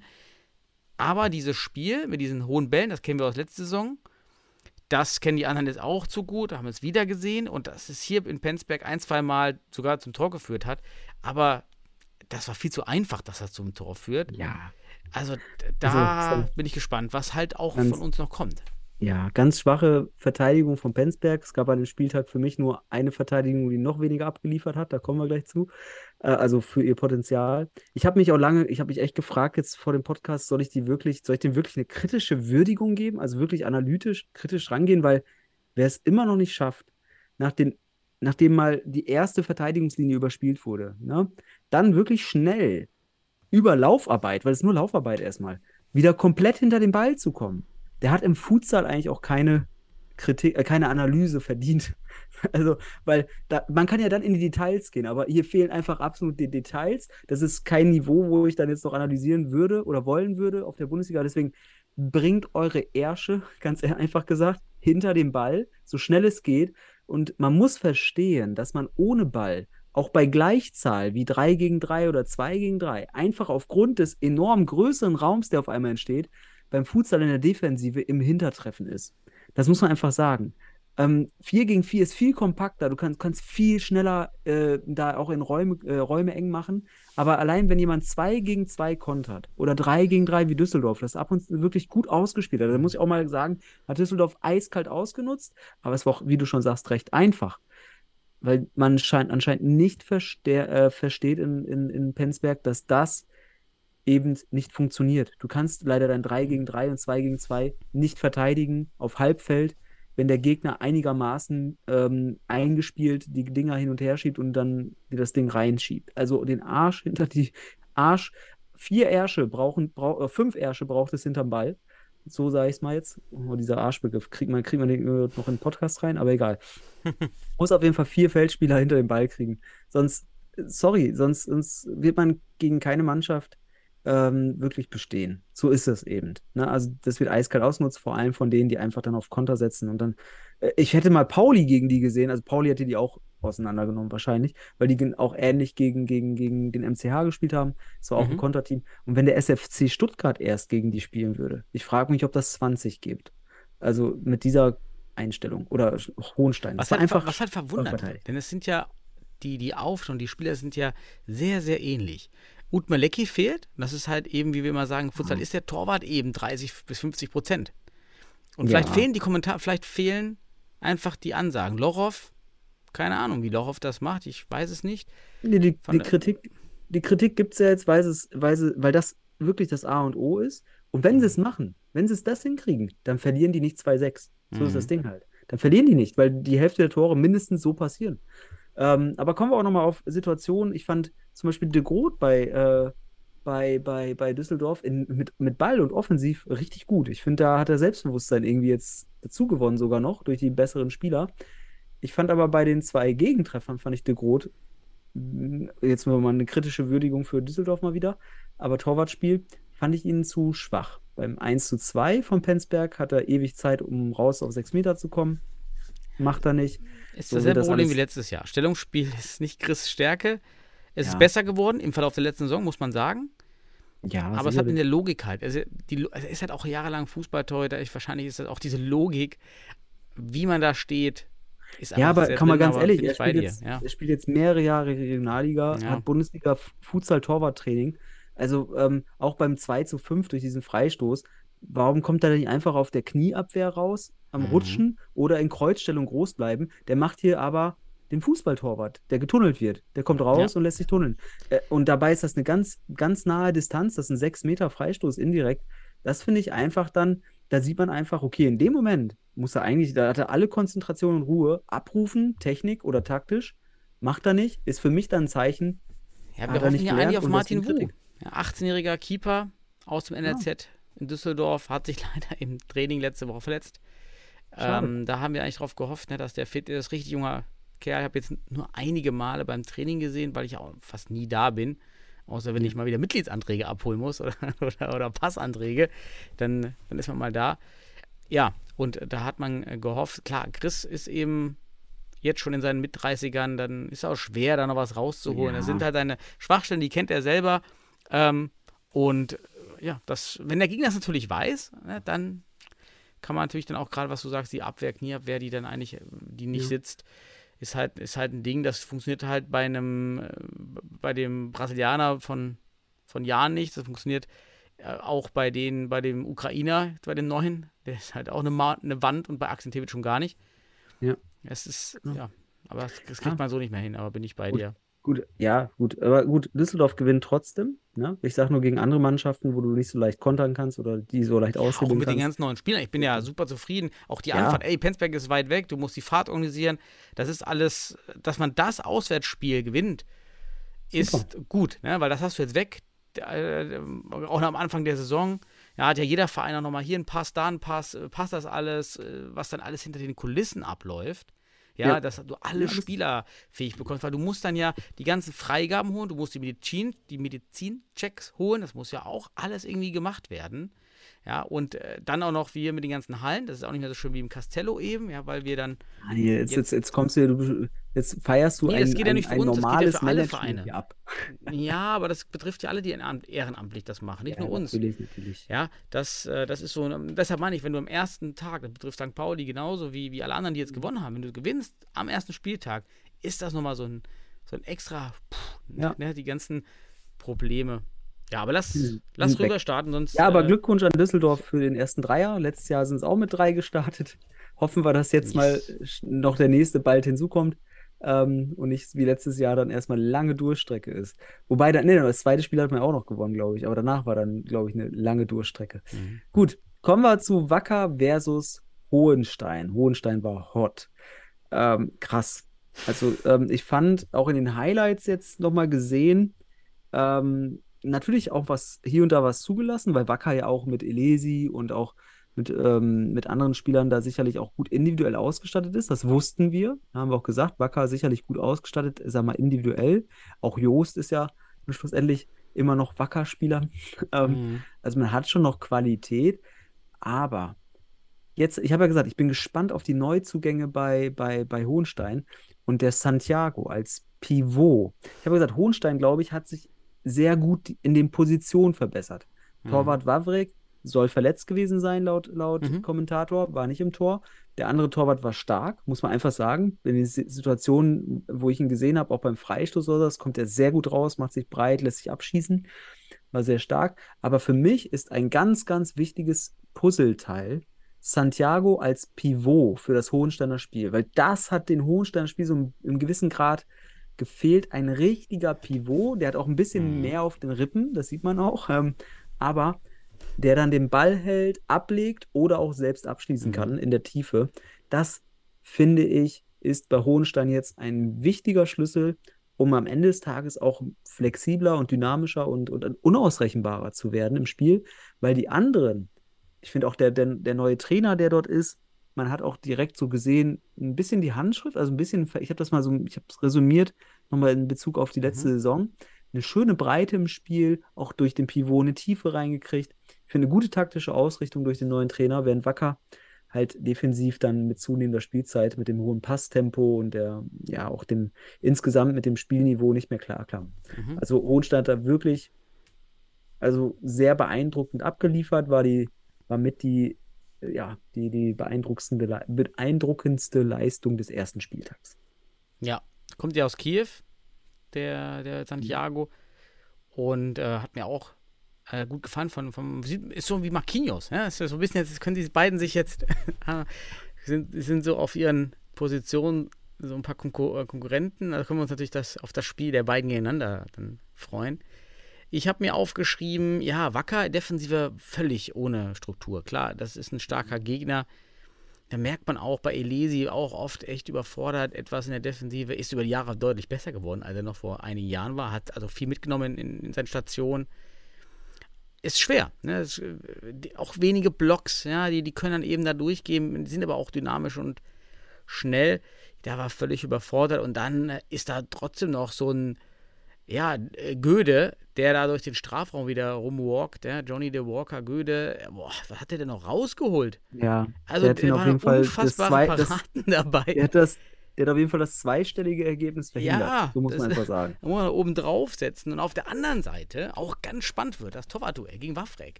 Lütschitschenko, ich nenne jetzt einfach nur Lütti. Ja, der Lütti, so, Lütti. weil, kann ich mir eh nicht aussprechen, äh, Lütti. Lütti, Lüttinjenko. Äh, genau. Lütjenko, keine Ahnung, aber Lütti. Lütti. Lü- Lütti hat mir echt gut gefallen, denn Ja. einmal so ein Schuss aus drei Metern, der steht ja einfach wie eine Wand und zuckt gar nicht, wenn, als er den Mhm. Ball damit wirklich voll Geschwindigkeit gegen die Brust bekommt. Ganz stark, keine Reaktion. Abwürfe sehr gut. Ja. Ähm, auch im Spiel am Fuß scheinbar, wird sich noch zeigen, auch gut. Also das wird ein spannendes Duell gegen Wafrek. Ähm, ja, wird sich zeigen. Ja. Ich fand ihn taktisch schon gut. Also äh, ist jetzt nur ein Spiel, muss man sagen, aber in diesem Spiel hat er wirklich einerseits zu null gespielt. Und ich habe gesagt, Wacker hatte auch ein, zwei Chancen auf jeden Fall. Aber das, was er da, wie du, sehr stabil, taktisch eben clever und dann technisch richtig. Also einfach sehr schnell nah am Ball, groß gemacht, drei Meter, bumm, abgeschossen. Keine Zuckung, wie du schon sagst. Von daher super Torwartleistung im ersten Spiel. Auch ein Grund dafür, dass man dann zu null das Spiel nach Hause bringt. Ne? Und Ribeiro, ich liebe ja Ribeiro, einfach von der Dynamik, die dieser Spieler hat. Ja. Ja, also auch wieder dabei, auch on fire. Hab mich gefreut, dass Hotta den Kader zusammengehalten hat. Mhm. Das wird wirklich spannend oben. Den Und Gabriel. Oliveira für mich mit dem Ach, Tor ja. des Spieltags am Ende noch, mit diesem kleinen Zuck Zucker Zuckerlupfer Mhm. über, über, äh, über Göde am Ende. Göde wirkte so ein bisschen lustlos in dem Moment Ja, noch. gut, wenn du schon sieben Ähm, Hütten bekommen hast oder. Ja, aber, aber das war ein wirklich schönes, also das machst du auch, wenn du 6-0 führst. Das ist ein Ding, was das machst du, wenn du 6-0 führst. Wenn, das, wenn er mir das bei 0-0 zeigt, dann glaube ich, ein ganz großer. So war es groß, aber war halt 6-0 und dann das 7-0, aber richtig schönes Tor. Richtig Mhm. Zucker. Richtig schönes Tor. Gabriel Oliveira auch mit, mit vier Toren.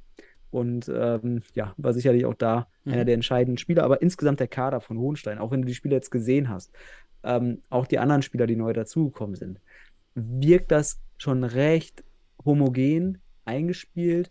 Insgesamt anscheinend taktisch gut aufeinander abgestimmte Spieler. Wir wollen es nicht überbewerten, weil es in Anführungsstrichen nur wacker war, weil wir defensiv wissen, ist da jetzt nicht so die größte äh, Struktur. Aber es war schon sehr gut. Es war, also Hohenstein ist sehr erfolgreich in die Saison gestartet und hat direkt ge gezeigt, hey, in dieser Saison ist mit uns zu rechnen. Ja, auch die Höhe. Also ich war wirklich überrascht. 8-0. Wir haben ja noch Wacker. Bleibt ja dabei, organisatorisch haben die, wurde viel gemacht. Aber ich hätte Mhm. auch spielerisch gedacht, dass man da mal ein Tor erzielen kann gegen Hohenstein.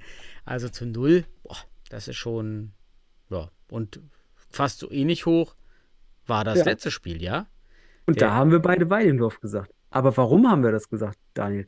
Denn wir, denn ich darf dir kurz sagen, warum wir das gesagt haben, denn, denn wir dachten, wir können den SFC jetzt folgendermaßen nennen. Den SFC, wir bauen auf die Jugend Stuttgart. Also wir dachten, vielleicht kommt da ja ein Team, das ähnlich wie die Champions League-Mannschaft war, plus ein paar Jugendspieler jetzt. Dann wäre es eng geworden, aber dann sehe ich da auf einmal einen Ljubic, dann sehe ich da auf einmal einen aserbaidschanischen Spieler.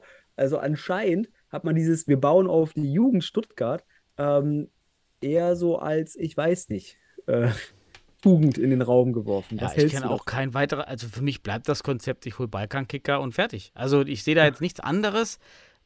Das Argument bleibt aber, wie bei Hohenstein oder Jahn, ist mir egal. Wenn das gute Kicker sind, Ja. lass es.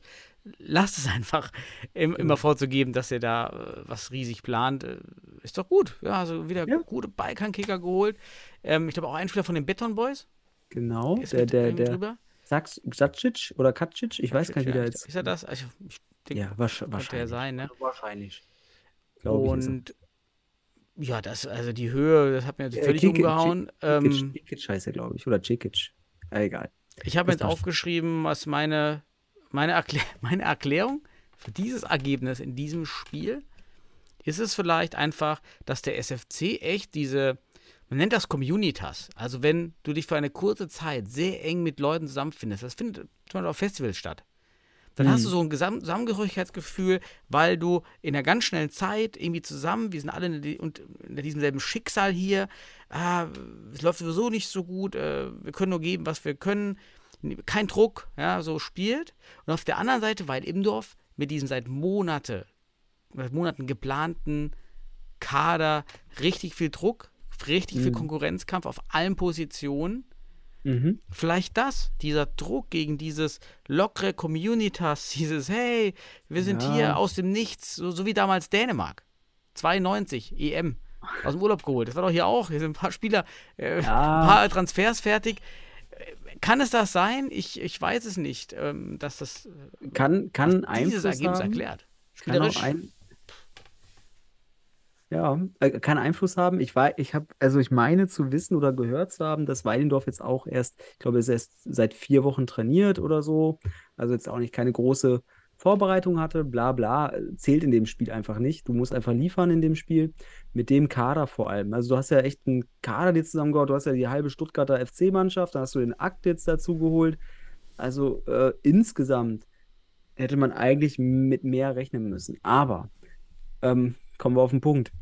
Ich fand den TSV taktisch wirklich, wirklich richtig schlecht. Taktisch sowas von schlecht. Also sorry, das war, war halt auch ein guter Gegner, der taktisch richtig, richtig gut war. Wie im ersten Spiel letztes Jahr der SFC gegen Hohenstein, diesmal gegen den TSV. Wunderbar die Defensive abgestimmt, die, dieses einseitige, eindimensionale äh, Ala-Spiel der, der, der, der, äh, des TSVs, der dann auch in erster Linie immer nur Bosinovic gesucht hat. Übrigens, Bosinovic dann vom neuen Spieler, der vom MCA gekommen ist, von Ljubic, mehr oder weniger komplett ausgeschaltet. Komplett, also hat gar Ja, nichts keine gemacht. Lust gehabt. Wir wissen ja, wenn Bosinovic keine Lust hat, Keinen weil Bock wenn es hat. nicht läuft, Ja. Genau. dann kannst du ihn gar nicht bringen. Also da hätte man ihn schon runternehmen müssen von Anfang an. Ja, hat, hat, hat sich ja selbst runtergenommen. Hat Ak denn gespielt? Ich konnte den Livestream nicht schauen, Ja, weil hat, Kindern hat unterwegs gespielt, die haben alle gespielt, ähm. Okay. Aber er kam nicht zum Zug. Er wirkte noch ein bisschen so fremd in dem Spiel. Ich fand einfach, das Spiel war so eindimensional von TSV. Die hatten nur zwei Lösungen. Entweder ich breche durch ein A mit einem Ala durch, dann war aber, das meine ich mit der Defensive, gut eingestellt, weil dann waren sie auf dem spitzen Winkel vor Akzentewitsch. Das meine ich mit dieser Abstimmung. Auf den Mhm. Ala schieben, damit sie halt nicht zu Bosinovic spielen. Ja, das war wichtig. Bosinovic rausnehmen. Und wenn sie Bo Bosinovic anspielen, haben sie sofort kompakt gemacht. Lubic war mega heiß, hat ihn nicht wirklich, hat er gar nicht zum Zug kommen lassen. Und das meine ich, also das reicht nicht. Diese fehlende Diversität reicht taktisch nicht. Wenn du so, das ist, wie hat Ibrahimovic damals gesagt, wenn du solche Spieler hast, die echt wie Ferraris sind, dann kannst du die nicht fahren wie ein Fiat. Das ist Mhm. einfach so. Die haben, die haben gespielt wie ein Fiat. So ist das einfach. Und du hast einfach so krasse Spieler und spielst so Mhm. einseitig. Keine, keine, äh, keine wirklichen Zweier- oder Dreier-Taktiken. Das war einfach ganz schwach. Aber lass mal zu den Toren kommen, weil da habe ich mir auch gedacht, ich habe ja gerade gesagt, Penzberg war die eine Mannschaft, die richtig schlecht verteidigt hat. Die zweite Mannschaft an diesem Spieltag, die ganz, ganz, also noch, also Wacker hast du gerade genannt, aber für mich so richtig unter, unter dem Potenzial verteidigt hat, war der TSV. Mhm. Kontertore kassiert, erstes Tor, total pomadiges Zurückspazieren bei Weidemdorf. Bosinovic ist nur gegangen. Ja, der flaniert wieder. Der, der, Der wenn er schon wieder in dieses Flanieren reinkommt, ne? Genau. Weil, Ja. ja. und der, dann der andere trabt einfach zurück. Man weiß, und was mir ganz wichtig ist, man weiß bei Weidendorf anscheinend immer noch nicht, wie man im Zusammenspiel von Verteidigern und Torwart einen Konter verteidigt. Also es hätte die Situation noch retten Mhm. können sogar, wenn zwei nicht mit zurückkommen. Aber ich fand die Taktik insgesamt von, von Weidendorf auch defensiv sowas nicht zu verteidigen zu kommen, das ist einfach zu unterkomplex, vereinfacht gesagt. Also wenn du so ein Spielerpotenzial hast und dann nicht mal, nicht mal einen Konter verteidigen kannst. Ja, auch Sorry. die Varianz. Wie war das? das? Also, wir reden ja immer wieder darüber, dass man im Spiel auch mal taktische Ja. Varianz testet. Mal 4-0, mal 3-1, mal hoch, mal tief. Einfach zu schauen, was geht. Ich habe das Gefühl Das- gehabt von den Szenen, von den Highlight-Szenen, dass Wallendorf überhaupt nichts probiert hat. Wie war das im Livestream? Hast du was gesehen? Ja, ich fand, ich fand, das war äh, wirklich durch diese Gegentore, die durch die Konter vor allem kamen, hat man kopflos agiert. Und das meine ich eben. Man hat irgendwie Mhm. keine taktischen Vorgaben gehabt, die wirklich eine Varianz reinbekommen, also äh, be- bekommen ließ. Allerdings, ich muss auch eins sagen, der SFC hat den wirklich den Zahn gezogen. Die, dann, die haben schön erstmal tief und dann sind sie aber auch im richtigen Moment nach vorne gegangen, wie beim 2-0. Da pressen sie gut. Punkt 1, Lubic als Fixo nimmt, äh, nimmt Bosinovic als Anspielstation komplett raus, weil er vor ihm steht und somit also das Pressing ermöglicht, der Ball kann nicht lang gespielt werden, ja, und die, An also die Anspielstation fehlt, wird tot gemacht und Weilendorf kriegt es nicht hin, die hohe Verteidigung vom SFC über Fixo und Ala-Spieler auszuhebeln, das war nämlich eigentlich recht gut möglich. Also da gab es ganz offensichtliche Lösungen bei dem Gegentor. Ähm, ja, aber es wird nicht genutzt, sondern dann wird am Sechster schön 1 versus 1 gespielt und dann macht der SFC das eiskalt. 2-0. Das wirkte wirklich so, wirklich jeder Schuss ein Treffer in dem Moment. Ne? Mhm. 3-0, wieder ein Konter. Entschuldigung, ich, ich letzte, dann Ja, kannst du weiter ja. monitoren. Äh, 3-0 wieder ein Konter. was macht Vukovic da im Tor, dachte ich mir. Ja? Das war mein Also Punkt gerade. Die wollte ich Okay, dann gerade kannst du, mach mal weiter. Was, was hat Vuk Vukovic beim 3-0 gemacht? Generell üble Stellungsfehler. Generell, also für mich auch hier, ich habe hier noch einen Stichpunkt, Vukovic Tor, üble, Stellungs, üble Stellungsfehler steht hier. Mehrfach durch die Beine, steht immer in der Mitte vom Strafraum. Ganz oft weiß, steht er genau da, wo er nicht stehen sollte, im Nirvana. Ja, der soll entweder auf der Linie oder am Sechser stehen. War nicht der Fall. Für mich auch ein großer Beitrag zur Niederlage. Vukovic war nicht fit, war nicht auf der Höhe. Bless hätte vielleicht einiges besser gemacht, man weiß es nicht. Ich, also ich denke schon, dass er es besser gemacht hätte, so rum. Also das hat mich, Vukovic hat mich da überhaupt nicht überzeugt und das war auch ein to Punkt. Auf der anderen Seite hast du Akzentevic. Ja. Ja. Ähm, ich meine, es waren auch gute Schüsse, aber auch Mitschewski einmal, boah, was war das für eine Granate da in das Netz gesemmelt. Auch dann Söser macht dann, da Ja. lässt er auch mal so eine Bombe los aus dem Nichts da mit der Picke. Da war Akzentevic so einmal den Arm gehoben wie der Schaffner. Äh, Ja. Okay, drin. Aber geil, er hechtet sich aber auch nicht rum wie, wie so viele. Keeper, die dann auf einmal fliegen, gefühlte, äh, die fliegen ja teilweise hoch auf die Tribüne gefühlt, ja, so, so hoch fliegen die Ja. und drehen sich fünfmal.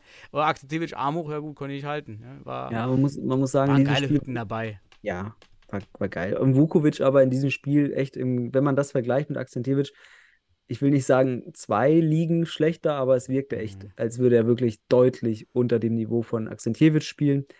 Weil auch bei weiteren Toren, also komm, wir können springen, es waren so viele Tore, aber wieder ein Konter beim 5-0 Mhm. und ähm, da kriegt er so einen Schuss von Djindjic, glaube ich, aus dem Halbfeld ins kurze Eck. Da denke ich auch so, warum kriegt der diese Halbbahn-Dinger Mhm. rein? So, also das ist wirklich zwei Klassen schlechter als das, was Akzentjevic abliefert. Und so ein Torwart, in, so- also mit dieser Leistung, hilft dir dann auch nicht weiter gegen ein so heißes Team wie den Mhm. SFC, der dich einfach eiskalt auskontert.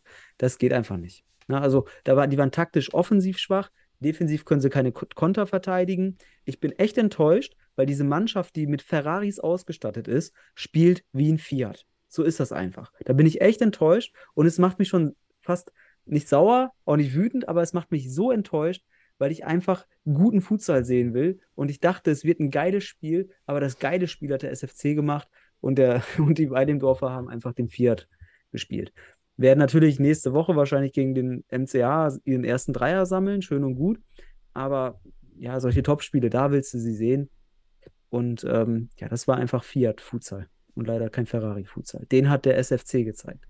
Ne? Genau. Mhm. Aber man kann Glückwunsch, mich freut das, Ja, dass man da Wahnsinn. jetzt stabil ist. Ich hatte ja schon echt Bauchweh, dass das so ein zweites 1894 wird.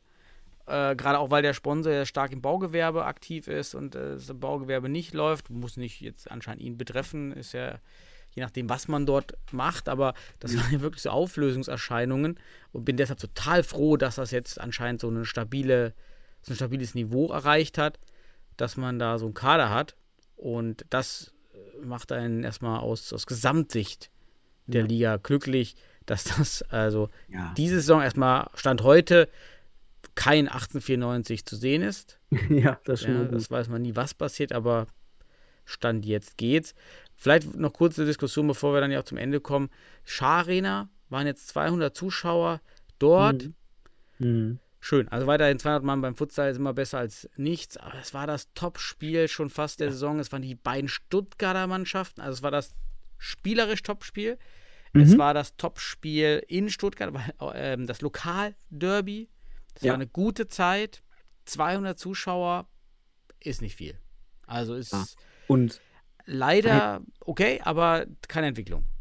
ein Faktor noch, der im Live-Spiel zum Tragen kam, den muss ich noch äußern. Mhm. Und warum ich den TSV irgendwie, der, der, am Anfang der Saison macht er sich nicht sympathisch irgendwie. Letzte Saison auch nicht. Einerseits dieses pomadige Defensivspiel, dann dieses Fiat-Futsal-Ding, ähm, einfach nicht Potenzial, auch nicht kämpfen irgendwie. Ähm, und dann noch die Zuschauer, die laut, eben laut dem, ähm, laut dem Kommentator schon fünf Minuten vor Schluss sind. Die TSV-Fans haben die Halle verlassen. Ähm, das finde ich, also ganz ehrlich. Ja, ich nenne ihn, ich, da könnte ich jetzt sagen, der, das ist, sind, ist der TSV We Only Stay When We're Winning, Weilendorf. Oder Sing, kennst du diese Mhm. englischen Gesänge? You only sing when you're winning. Ja, ja, hier- klar. You only stay when you're winning. Also, das ist auch, also die Mannschaft unterstützen nicht mehr, nur weil, also, oder weil, wegen, weil sie mit den Schiedsrichtern nicht zufrieden sind, weil da war mal ein Handspiel, das war auch okay, hätte man vielleicht geben können vor dem letzten Gegentor. Aber auch der Flying, das war so schwach gespielt, der Flying insgesamt. Da hätte mehr bei rumkommen Mhm. können, aber gut, es wollte nicht sein an diesem Tag. An diesem Tag wollte nur Fiat Futsal rauskommen und kein äh, Ferrari Futsal. Ich hoffe, dass der TSV mit dem neuen Trainer, der dann von der ukrainischen Jetzt hast du U19 voll meine Diskussion zur Scharena abgewürgt. Ey, Ach, das hast, ja, das hast Ja, mich ganz clever weg, weg, wegdiskutiert davon. Denn ich Ja, wollte ja. eigentlich noch über äh, mal deine Meinung dazu hören. Was denn Wenn es die? Option gibt, die Scharena nicht zu nehmen. Also ähm, das ist ja immer auch eine Frage, wie auch wir damals mit dem Castello, kann man, hat man eine andere Halle lieber anders ausweichen, wenn man die Scharena eben nicht so voll bekommt, weil so sieht die nice aus, ist eine mega Halle, aber dann wie im Castello, 200 Zuschauer in dieser Halle wirkt halt nach nichts. Es wirkt leer. Es ist, es Ja. ist, es ist Ja, halt dann aber- seelenlos. Da muss ich auch mal sagen, dann brauchen wir aber eine Halle, die kleiner ist und wo du auch mal die Zuschauer siehst, wenn, damit die Ränge voller, voller sind, weil ich finde die Hallen, wo du nur die Ha- Hallenwand siehst, jetzt auch nicht höchst attraktiv. Dann ist mir schon fast lieber, so eine Scharina zu haben, die vielleicht Mhm. von Ambiente geiler wirkt, ähm, als so eine Halle mit, wo ich nur die Hallenwand sehe. Ähm, das ist so ein, so ein, ich finde so ein Zwiespalt. Ich fand, ich finde eigentlich Scharina von der Optik, auch mit diesem glänzenden Parkett, das ist einfach Zucker. Ich finde, das Mhm. wirkt so schön nach Futsal. Ähm, eine richtig schöne Halle. Ja, mich hat, hat jetzt, jetzt nicht enorm gestört, dass so wenige Zuschauer da waren. Ich weiß, ein Zuschauer, der aus Weidemdorf, der wurde rausgeschmissen vom Schiedsrichter. Ich glaube, daraufhin sind vielleicht auch die anderen rausgegangen. Ah, weiß es kam auch noch bei uns äh, eine Nachricht, der uns das geschrieben hat, der da kurz informiert Ja. hat. Äh, Aber, aus aber gut, äh, trotzdem ist das ein Unding, falls die Fans ich. da abgehauen sind. Ja. Das, das zeigt einfach, dass sie da anscheinend auch ähm, Mhm. ein bisschen mehr Demut brauchen. Es spielt, äh, zeigt aber auch dieses Kopfkino, was dann sich bei den Spielern, weil du kannst halt auch mal hinten liegen oder auch mal höher hinten liegen, aber dann brauchst du nicht so kopflos weiterspielen. Also es ist anscheinend wieder ein kleines Kopfproblem am Anfang bei Weidemdorf äh, auf der Tribüne und auf dem Platz. Von daher hoffen wir, dass sich das bessert und der Ferrari endlich äh, Gas gibt. Genau. Wir kommen übrigens auch wieder ins Castello, aber nur für ein, drei Spiele die Saison. Man hat uns dann doch irgendwie noch ein paar Plätze gegeben, anstatt, an, weil man dann doch schlechtes Gewissen hatte, anscheinend konnten wir dann doch noch einige Spiele jetzt im Castello austragen. Ja, schön. Ähm, haben wir jetzt auch ge- eigentlich nur gemacht, weil die Comenius, wo wir eigentlich sind, ist eigentlich eine bessere Halle für die Größe. Das ist genauso äh, einfach passen maximal 500 Zuschauer rein, so aufgebaut wie so ein bisschen die Wandsbecker, nur ohne Seiten. Aber so von, du hast eine Gegentribüne und so, eine, so zum Stehen und eine, eine Haupttribüne zum Sitzen. Aber ja, wir müssen ja alles neu vor Ort irgendwie organisatorisch dann einbauen. Und Mhm. Klar, wenn du dann das Castello einfach nur nimmst, weil du alles kennst und weißt, wo was steht, wo was hin muss, wie was läuft, dann hilft dir das im Ehrenamt einfach äh, auch mehr, als dann in diese andere Halle zu gehen, wo wir logistisch halt alles an, rankarren müssen. Wird auch Ja. spannend. Aber wir sind deshalb jetzt noch mal im nächsten Spiel dann im Castello. Ja, schön. Dann habt ihr noch ein bisschen Gewöhnungszeit, äh, Ja. bis ihr da in, in die, in die Comenius müsst. Ja, schön. Dann, aber dann spielt der SFC ja dann im Castello gegen euch. Und bin gespannt, ähm, wie Stuttgart dann bei euch auftritt. Ob es wieder so eine, so eine ordentliche, krasse Leistung gibt, ähm, wie jetzt gegen Weilimdorf. Weil da haben sie äh, den Weilimdorfern den Zahn ordentlich gezogen, muss man einfach sagen. Aber liebe Weilimdorfer, nehmt die Kritik nicht persönlich. Ihr vom Potenzial seid ihr Ferrari. So ist das Ding. Vom Potenzial habt ihr Ferrari. Ähm, ihr müsst jetzt nur den Ferrari fahren lernen anscheinend. Und mit dem neuen Trainer aus der Ukraine könnte da doch dann demnächst was gehen. Denn der kommt ja demnächst, habe ich gehört. Ja, dann haben wir, glaube ich, gut, gut diskutiert. Sind froh, dass die Bundesliga läuft. Da kommt einfach wieder ein bisschen Futsal-Feeling auf in den niederen Ligern. Ich habe mal durchgezählt.